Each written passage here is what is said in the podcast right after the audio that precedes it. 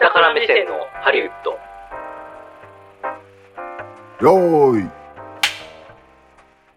こんにちは、久保田裕也です。この番組は映画好きというほど映画は見ていない映画好きヒエラルキーの下の方にいる久保田裕也と映画制作の現場を一番下っ端としてキャリアを始めた下から目線を持つ三谷兼平さんで映画業界のいろんな裏側を話していく番組です。こんにちは、こんばんは、三谷兼平です。よろしくお願いします。はい、よろしくはい。いや、ありがとうございます。なんか、つってもまあいつもの収録なんですけれども、なんか大変なんです感謝の気持ちがちょっと、感謝。込み上げてきました感け謝ですどどねうなんか自己啓発するのよ。周りの人にね、感謝を伝えましょうと日々感謝でかす言われますけれども。いやいやいやいや、あの、まあ、この前ね、イベントがまあ終わって、はい。実はですね、もう一個イベントに登壇というか、まあ、ちょっと出ることになりまして、本当はもうちょっと前に告知すればよかったんですけど、それ何ですかこれはですね、沖縄ファンタスティック映画祭とか。あ、それは3月ですね。 3月なのでモントリオールまだそれは映画祭ですかモントリオールもまだちょっと違いますね。時期的にはね。今じゃトロントはやってますけどね。トトロロンントト国際映画祭ってあれやっだてます。、うん新人の人がたくさん応募するやつだ。ああ、そうですね。三段性映画祭です。三段性がそれは1月ですね。 1月そうまたちょっと別なんカでンすヌけれども。カンヌカンヌは5月ですね。なんだよ、うん9月何があんだよ。そうそうそうそうそう。で、これがですね、私、森の映画祭っていうのに 出ます。何そいれや、これでも、いや、これでも、あの、森の、な、なん森はほらいや世界中にあるじゃんいやそうですね。いや、これだから、こう、カンヌとかそういうのって並べるから、ちょっとなんか森っていうのがちょっと、えってなっちゃうんですけど、そういうわけじゃなくて。 CW ニコール映画祭あ、CW にこれ、まあ私のおじさんなんですけれ ども、まああの、そうですね。そういう映画祭もあればよかったんですけどもね。本当に勘違いしたかもしれないけど。あのいやいやいやいや CW ニコールさんは別に親族でも何でもない から。いやいや、本当に親族ですよ、私。いえ、本当やいやいやいや、そうですあよ、。そうだそうで言ってすたよ。わそうそうそうそう。あ、それ分かっておっしゃってたのかと思ったんですけど。 あそうでだすよ、そうですよ。すい。ごいね。や、そうなんですよ。たまたまね。まあ俺、そうこの間さ、うん。関根勤さんとお会いして、あ、めっちゃ素敵じゃないですか。なりたいおじさんナンバーワンそぐう、らい。なりたい、あの、あと高田純次ね。高田純次ねうん、なりたいです。あの、この二大巨頭なんですけど、CW ニコルさんの真似めっちゃするよね。そうでしたっけその話すりゃよかったの。いやいやえ、あの、関根勤さんの CW ニコルの真似俺めっちゃ好 きで。森の話をする CW ニコル。まあそうだね、そうですね。まあ割と独特な話し方というかね、まあ典型的な日本人が見た目線からの外国人という感じのね、方でいいんですけれども、あの、森の映画祭ってやつに出ます。で、これが、この放送が出る1週間後なんですね、実はちょうど。へえ、はいえ、来週そうです。9月の23、24で、あの、オールナイトで土日でやるっていうやつなんですけれども。すごい拘束すごいっするじゃん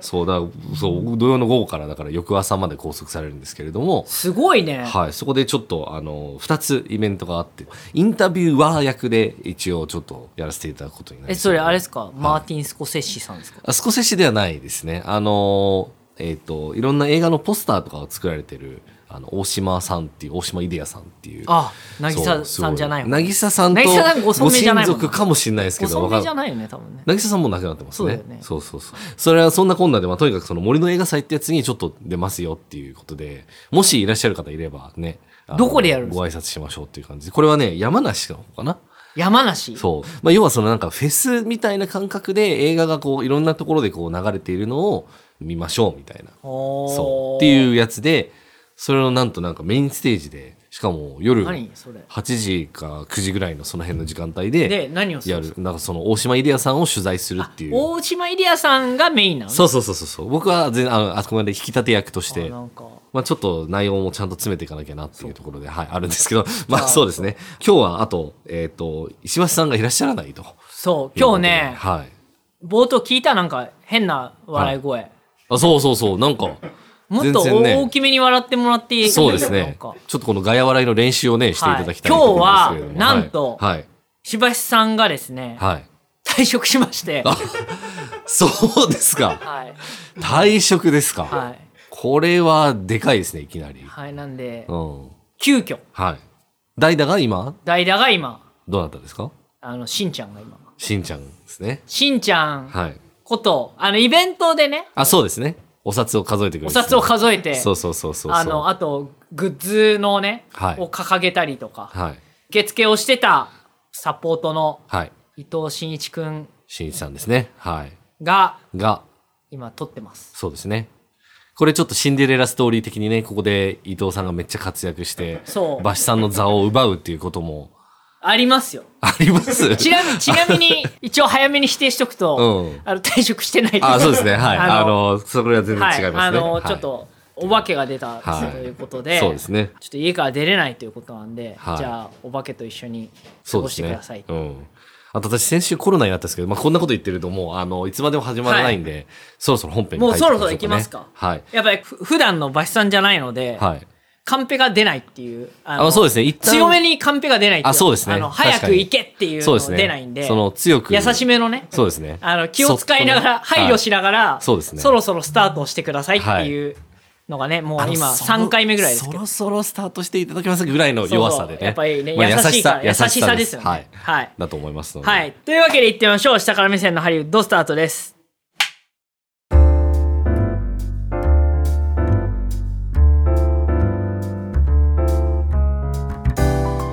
はい。というわけで、はい。今日なんですけれども、今日何の話するかいつも最初に話すのに、何ももうね、今日は、前置きしてないっていうそう、イベントに出ますよとか、はい。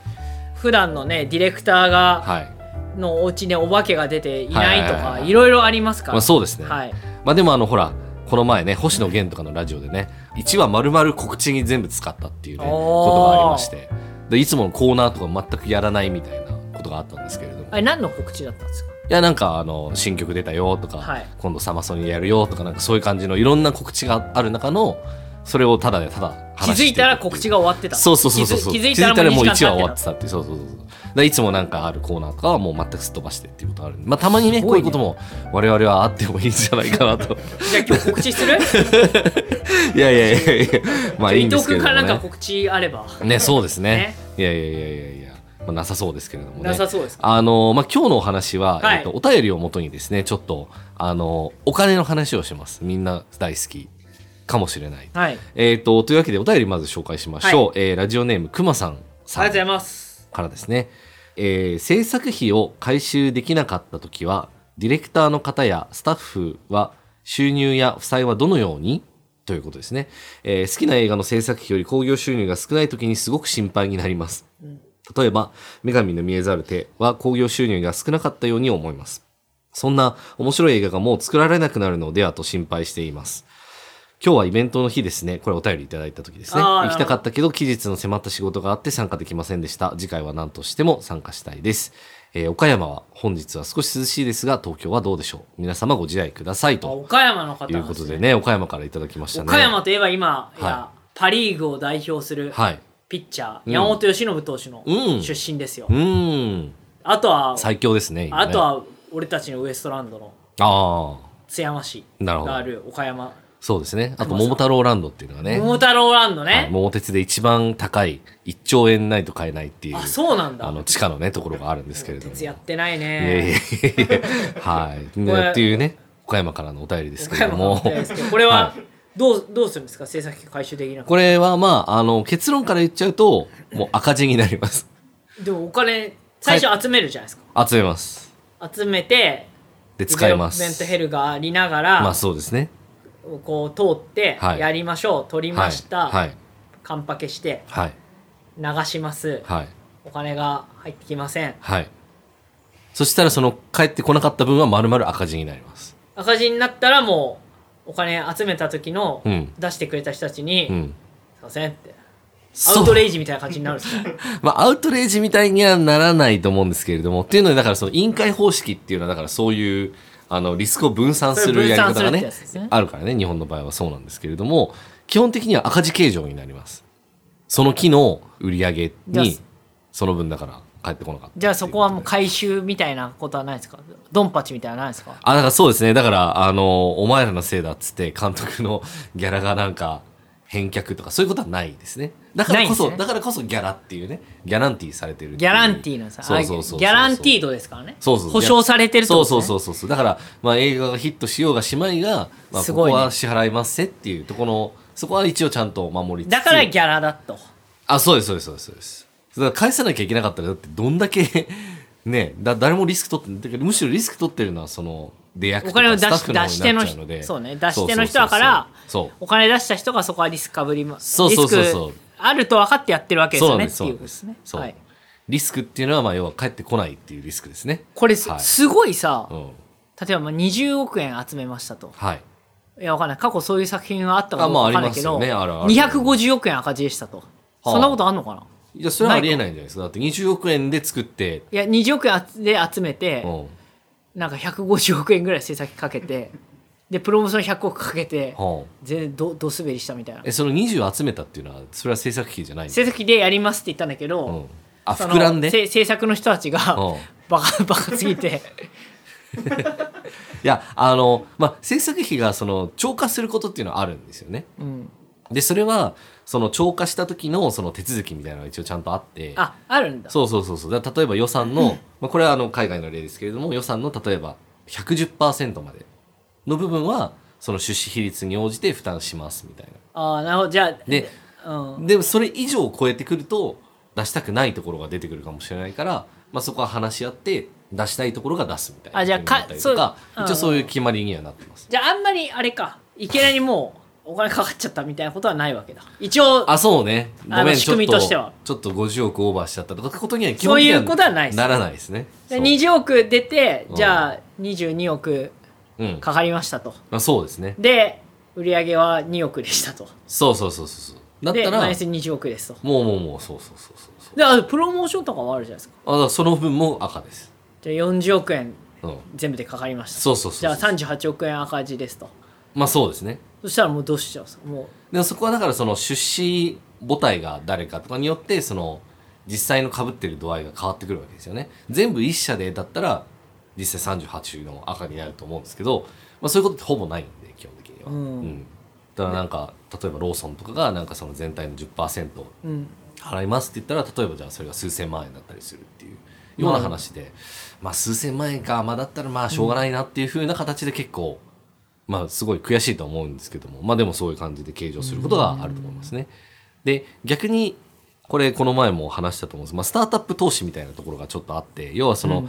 一個でっかく当たったやつがその他の赤字を補填していくみたいなシステムっていうのがあったりするわけですよね。だから例えば他のがなんか20億30億それぞれじゃあ赤ですって言ってもじゃあなんか500億の黒字が出ましたっつったらその1本だけで残りの分も全部相殺できちゃうっていうトータルで見た時なるほのそうそうそう赤と黒のバランスがまあ結果的に黒になるみたいなこともあり得るわけですよね。でもなんかファンドビジネスで言うとはい、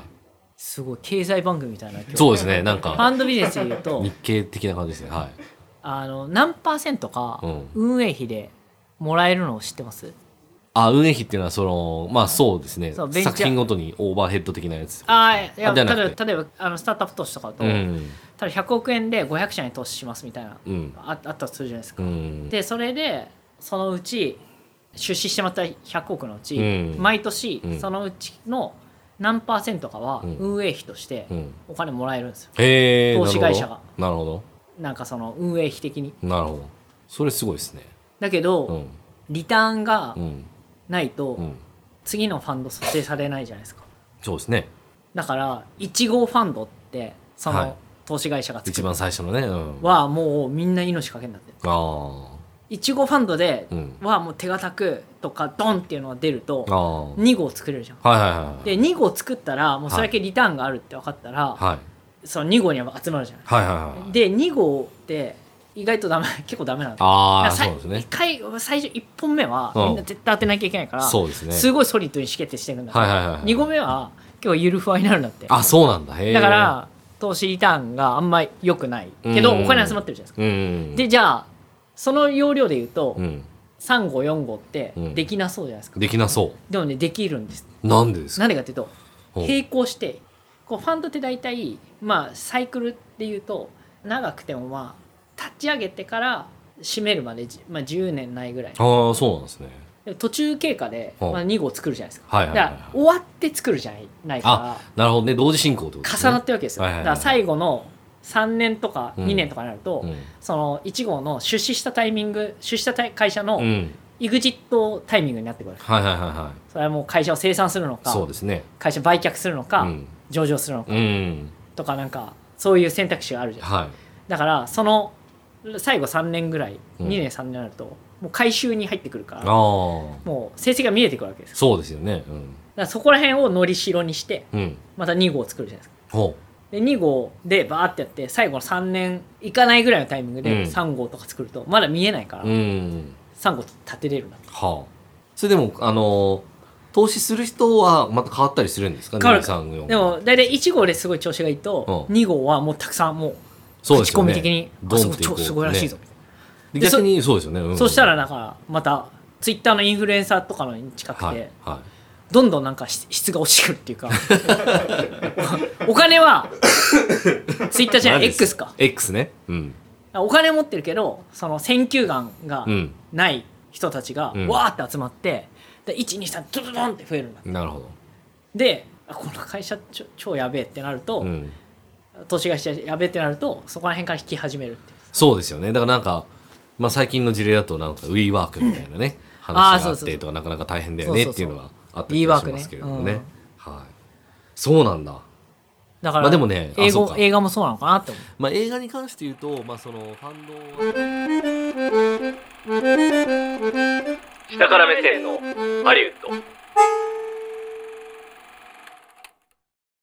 あそうそうえーとなかなか大変だよねっていうのはあったいりいしワまークねすけれどもね。はい。そうなんだ。だから、まあでもね、あ英そう語か映画もそうなのかなって思うまあ映画に関して言うと、まあそのファンドは多分、まあそのだから映画スタジオに出資するっていうのは、まあ全然あるんですけれども、どちらかというと、まあ映画も作る側もそんな、なんていうのかな、CFO 的なことをちゃんとできる人がいっぱいいたりするので、まあそのスレートを作るわけですね。うんうん、で要はだから映画作品も、まあ、ポートフォリオを組みましょうポーみトたフォリオを組むいってことねなことなんです、ことなんですだかだらからまあ全体の予算がじゃあ例えばアメリカのスタジオだったらじゃあ例えば40億ドルぐらいあったとしてそれをじゃあどういうふうに配分するんですかはいはいっていうことをやっていく、ここは手堅いけどそうリターンが薄いそうそうそうだからなんか夏に1本冬に1本は確実にこれ当たるやつをでっかく作ろうででっかくまずそれを回収しようみたいなあとは当たるかもしれないけどそう意欲作みたいなちょっと意欲作で、まあ、初めて出す。これからフランチャイズとかになってほしいな、みたいなものを、ちょっとじゃあ4月とかに出せるようなものをちょっと1個。まあ、その、ゆくゆくはでっかく作りたいけど、最初はちょっとちっちゃめで作って、みたいなものが出てきたりして、まあ、それが例えばジョン・ウィックみたいなものだったりするんだけれども、ジョン・ウィックとかは最初うん、大体そうですね、40億円ぐらいで作って、で、まあ、それで、ヒットしたから、よく作以外、あの、以降はまあ2倍以上になっていくみたいな感じの張り方するんですけど、まあそういう感じの、一応ポートフォリオは組むので、まあそれである程度は、その、リスクはまあ分散しているっていう考え方にはなるんですよね。楽しそ楽しそうですよね。う、うん、だからまあそれ自体を、あの、考えるっていう仕事もあって、まあだからそれはそれで面白いかもしれないですよね。だからその1年間で作るものの、どれにするかっていう。だから年間で多分まあそうですね。例えば5本から10本ぐらい、最近だとまあ映画ってそんないっぱい作ってるわけじゃないから、まうあんそういう感じのものを何にするのかって、どういうラインナップを作るのかっていう、その編成に関わるみたいなのは結構ダイナミックで楽しい仕事っちゃ仕事ですよね。でもまあそれはそれで、なんていうのかな。ずっとその仕事をすることってなくて、基本的には例えばなんか3年とか5年とかやって、うんその中の成績をもとに、うまくいけばそこからさらに昇進していくし、はいはいうまくいかなかったらクビになって別のところ行くし、みたいなお感ーじ。まあそこはでも、まあ3割ぐらい当たったら、まあ同じだよねっていう感じのところは変わらず、そういうまあ基準でみんなやってるから、まあ多少の、うんうん、そうちょっと失敗したものがあってもまあいいよねっていうで。もなんかコンテンツに携わってる人って、うん。失敗に対ししてうん。の温度感って、うん。なんかちょっと語弊があるかもしれないけどへえ低いよねまあそうですね、あのーそれはね、それはあるかもしれないですね。まあまあまあうんこれはそうあのまあチしょうがなャいまあまあみチャたいなレンチャレンジだったチそうャレンジだったしそう。みたいなそうそうそうそうまあでも結構滑ったね次行こうみたいなそうそうそうそうそうだからなんかそこで本当はなんかもっとちゃんとすごい精密になんか反省会みたいなのをして何がまずかったのかとか、う何がうまくいっていかなかったのかっていうのはちゃんと分析した上で本当は次に行くのがまあいいよなって思いつつ、なんかあんまそういうことってなされてないような気がしていて、まあ、もちろんある程度はあるかもしれないしてないんですけどじゃないなんかそれこそ終わった後の打ち上げでいややっぱ主演がダメだねみたいなうんざっくり雑なざっくり雑 だなおお前のせいだよみたいいなやーやっぱ脚本が出来上がらないまま撮影入っちゃったのはまずいなそれはダメだよねとかなんかそういうような 話に、まあ、なりかねないというかね、まあ、そういうようなこともあったりするので、まあ、だからなんか映画って水物だなっていうのは本当にねいつも思うところですけれどいやも、ーまあ、それこそねちょっと個人的にあのなんかこれ映画になったらいいなっていうものをちょっとこう企画開発とかしたりするんですけれども本当に一からじゃあ資金を集めてってなったらもうもう責任感がもうやっぱ全然違いますよね。まあもう本当に自分以外の当事者がいないっていう状況を作ってしまうと、毎日胃が痛くなるみたいなことになってくんだろうなっていうのはすごいそ想う像だよされ大ます変でしょうねいや、本当に本当に。そうなんですよ。だからちょっとそういうチャレンジも、まあ今後はね、していかなきゃいけないなとは思うんあですけど。そうだよねプロデュースとかまあまあもまあそうですね。そうそうそうそうそう。負から負からね、と金になりそうそうそうそうそう、なっていかなきゃなっていう、今日この頃でね、まあいろいろやって苦しんでるんですけれども。まあそれはさておきですね。さておきはい。で、まああの、こういう話がありつつ、なので基本的には、あの、お金は返すことはないですよ っていう。返すことはないまあご安だから心、ご安心くださいっていうことでですね。一回支払われたものはだかもうらそそのの出す側まま。もある程度ポートフォリオ組んでるからそうそうそうそう、はい、あー組みんでたるいしなまあそこはもうあの、うん、しょうがないよっていうところでそれでもさとはいえ、うんめちゃめちゃブチ切れる人とかいるの返せよ、まあ、あだからまあその出資した人でだからそこのリスクをうまく説明されないでなんか変にちょっと期待してしまったような人とかはやっぱりがっかりはしますよね、がっかりはするよねがっかりはしてますね。だ例えばあのそれこそスコセッシ映画の「サイレンス」とかね、うんまあ長い目で見ると回収はできるんだろうけれどもでもその興行最初かけた時はやっぱりその制作費と比べてやっぱどうしても足りないっていうね状態になったりとかして、いろんな出資者がいるんですけども多分彼らは結局だから、まあ、そんなには返ってきてない、けれどでもお金にならない価値といいますか。出 たプライスレ スな。いや、この歴史に残るこの映画をね、歴史に残るこの映画作家と、の作品に出資をしたっていうその名誉みたいなものですね。すごいな一応。そう、それで、いいじゃないかっていうふうに、あの、納得する人もいたりするっていう、そういう世界ですよね。すごいなもううんアートみたいなねアートいや、もうアートですね。そうそうそうそう。で、まあ、その当たるか当たらないかは、まあ、いいじゃん、みたいな。そんな、なんか、無粋なこと言うなよ、みたいな 感じというか。すごいなでまあだから逆に、だから、あの、そこに社運とかかけちゃうと、だから、もう全然ダメになっちゃうんですけれども、やばいねうあの、そこはやっぱり、ある程度、ロスしても大丈夫な人たちが、まあ、それを営んでるっていうことになるわけですね。いやー恐ろしいだからまあ本当にあの、まあ、特にね駆け出しの人だったらやっぱり最初は小規模にやっぱりやって、まあ最初はこう1億とかいいくかいかないかぐらいの感じの規模感でやって仮に失敗したとしてもそこのダメージが少なめになるような形でやっていくのがいいんだろうなっていうような気がしますけどもね。でまあ本当最初はねあのこの話で1話分持つのかなっていうのは若干気になったので、個別のですね役職の人のあのアメリカの映画業界のあのギャラ一覧みたいなのをですねちょっと持ってきたんですけれどもここにあるやつ、まあここれれはねギャラ一覧なんだこれはあの、まあ、最低賃金ってことですね。ああウィークリーそうそうこのそうそうこのダラーってことだねそうそうそうそうウィークリーダラーでこれまああのめっちゃ細かいんですけれどもこれなんですよ結局この予算組をする時の人件費の基準になるのがですね高えそう。いや、そうなんですよ。これ、ざっくり言うと、いろんな主要な役職役職の、まあ、最低賃金って、主要なところだと、まあ、週3000ドル前後なんですよね。それ結構すごくないですかっていう。週ですからね週3000ドルですよ。だから1下ヶ手なね月1.2万ドルぐらい。が最低ラインそう。っていう風になってくるんですよね。で、もちろんそれより売れっ子だと、まあ、それらの、彼らのすごいレじゃんートがあってっていう風になってくるんで、まあでも物価が高いからか物価が高いっていうのと、あとはやっぱりその映画自体の収益性みたいな部分で、うんそれだけやっぱり帰ってきうるものがあるっていうのもすごそいうねなんですよね。そう。だから、こんな数字を日本の業界の人とか見たらもう、ええー、って感じになりますよね。なんか、よく言われたりするのが、例えば日本の、あの、助監督とかで言うと、あの、まあ、チーフ助監督、セカンド助監督、サード助監督っていうのがあ って、まあ、それの、まあ、あの、お給料の相場っていうのは七五三っていうふうに言われるらしいんですねおう。まあ、要は70、50、30ってことになるんですけれども、でもその水準って実は20年前から変わってないみたいえな。えだから2000年の70と2020年の70は同じみたいな扱いになっちゃって、でも物価って上がってってるから実質どんどん下がってってるよねみたいなこととかね、そういろいろ起きたりしてて、あやっぱなかなか世知辛いなっていう、うんそう思いを、まあ、せざるを得ないみたいなこととかもあったりしますね。厳しいねそう。だか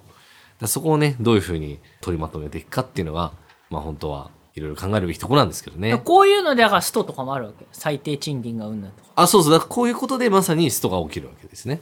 だから今、まだ終今わっもうてないです終わってないですね。 何ヶ月だっけ もうもうそうです4ね。ヶ月ぐらいそうですね。はい。 5月ぐらいからだよね5月ぐらいからそうです、やってますすごいね。長いね長いんですよ、そう。多分、最長レベルになってくんじゃないかなっていうね。で、今やっとその最近の、最新のニュースだと、そのもう一回組合と映画スタジオたちのまとまりが、なんか来週話し合うよ、みたいな。 へえ来週はなんか結構なんかせ止まってる割には緩やからねそうそうそうそう。そう、そうなんですよ。いや、なんかいろんなこう争点とかね、やっぱみんなそれぞれやっぱ思惑とかいろいろあるから、まあなかなかまとまりにくいんですけれども、まあそんな感じのことでですね、まあこういうことが、その決められていくわけなんですよ。だから、あの、さらに見ていくと、例えばその、時給いくらみたいな感じで換算して、で、まあ1日の最低何時間は保証しますよ、みたいな感じで。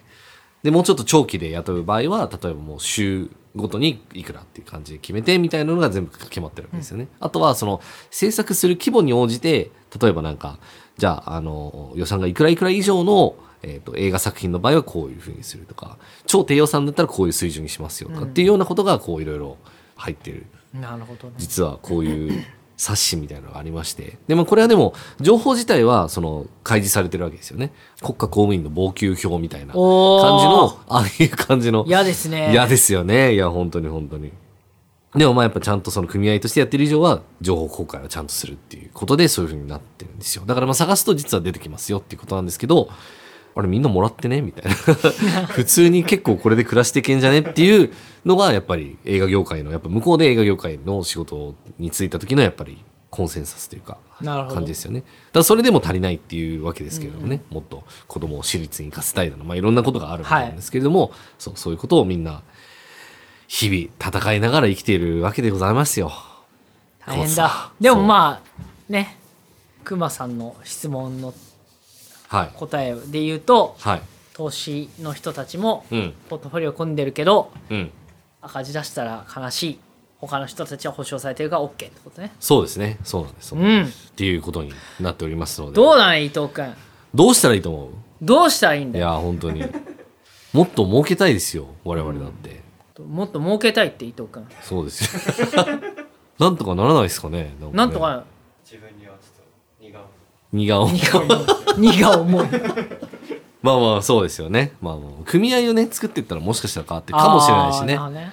そうそれあるかもしれないねそうそうそうそう。あ締めますかというような感じでございますあも。うえっ、と、エンディングに行く前にですね、はいちょっともう一回だけ、あの、森の映画祭の話をさせてくださいあ。ーニコル映画祭はい。 ニコルさん全く関係ないです からね。はい。えっ、と、この五感丸ごとで楽しむ野外映画フェス、夜空と交差する森の映画祭2023に、えっ、と、私みたいにが行きます。出ます。これえっ、は、と、日程なんですけれども、2023年の9月の23日土曜日のお昼からオールナイトで開催します。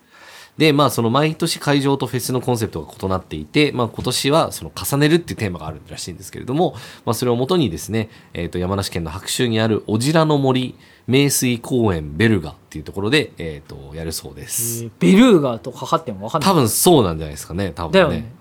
そう。で、まあ、あの、音楽フェスな雰囲気の映画版ということで、えっ、と、野外での長編映画、公募による短編映画など様々なステージで上映されると。ちょっと楽しそうっすねと、久保田さん来ましょうよ。俺この日これいけないんであ、マジですか。まず俺オファー来てないかいらやいやいや、そんな、そんなことな三い。谷さんそんなことなねい。映画素人はいやいやいや、そんなことない。客としてはいいけどそう客として来る分には構わないけど言ってない誰も言ってまなあい。別にそんなこ業界の人じゃない しなんだお前はっていう、とね、いやいやいやいや。はいまあで、あの、私の出所なんですけれども、えっ、と、夜のですね、8時ぐらい、9時ぐらいかな、なんですけれども、えっ、と、夜更かし天文台ステージ企画っていうやつで、えーデザイナーの大島イデアさんと対談をするとおーいうことで、はい。で、もう一個ですね、えっ、と、森の映画祭の主催者の方ですね、佐藤大輔さんという方とも、えー対談をするということですので、もし、たまたま一緒に行かれる方がいらっしゃったら、ぜひ、ご挨拶しましょうというこれ三谷氏がありがとうございま対,、すね対談すんだ私がそうですね、まあ、どっちかっていうと、インタビュアなーるほ的どな感じなので、まあ、いろいろ根掘り葉掘り聞いていく感じなんですけれども、そんな感じですね。で、まあ、今からでも森の映画祭は参加可能で、えっ、と、チケットをですね、検索していただければ、森の映画祭スペースチケットで検索すると、えー出てきますよ、ということで。まあ、ちょっとね、あの、入場料12,800円プラス交通費ということで、若干割高かもしれないこれだからあれでですすね、6本見たらけどいや、まあ、そういうね、元取り、元取りたい的そうなんなかところで言うと、そういう。食べ放題元取りいたいって思っちゃうおじさんとしては、いやいやいやいやまあねやっぱちょっと考えちゃいますけど、まあ、そうですね。でもお昼からオールナイトだから、まあ、そうなんですよ。すごい見れるってことでしょこれいやなかなかねステージたくさんあるわけでしょだかそうそうそうそう。らもうすごいそう楽しいですねでそうでこれはすしかもメインの客層は割とあの若い、ね、方が多いということですのでカレー作って食べましょうそうですねやっていきましょうキャンプ的なことできるってことだよね多分いねやそうそうあそうそういでうもこわかとんないだと思いますよグランピング的なことだと思います火使っちゃダメとかないのかないやわかんないわかんでなすけいどわかんないすげえ適当なこと言って怒まあらでれるもぜひねあの来てくださいはいっはいていうことです、ね、演者として見たいじゃんええええすいませんはいありがとうございます、えーではエンディングに参りましょう、えーポッドキャストをお聞きの方は番組登録をお願いします、はいえーまた番組へのお便り感想はポッドキャストの概要欄と番組公式の X から、 X えーお便りフォームの案内が出ています、えー番組の X は、えー下から目線のハリウッドもしくはアットマークしたハリで検索そしてフォローそして、えー一言ということですねはいはい、お願いいたします、えー番組のハッシュタグ「ハッシュタグ下張り」でもコメントをお寄せいただければ嬉しいですこれハッシュタグはハッシュタグなんですかハッシュタグはハッシュタグなんじゃないですかハッシュタグはハッシュタグなんですよどういうことですだかからいやリツイートがリポストになってたりとかいろいろあるじゃないですか確かにね今のところハッシュタハグッシュタグはハッシュタグですのようですね正解ですかはい、はいじゃゃあハッシュタグ下張りに針でカタカナでコメントしてやっていうことですねはいよろしくお願いいたしはまいす、というわけで次回もお楽しみにお相手は久保田屋と三谷金平でした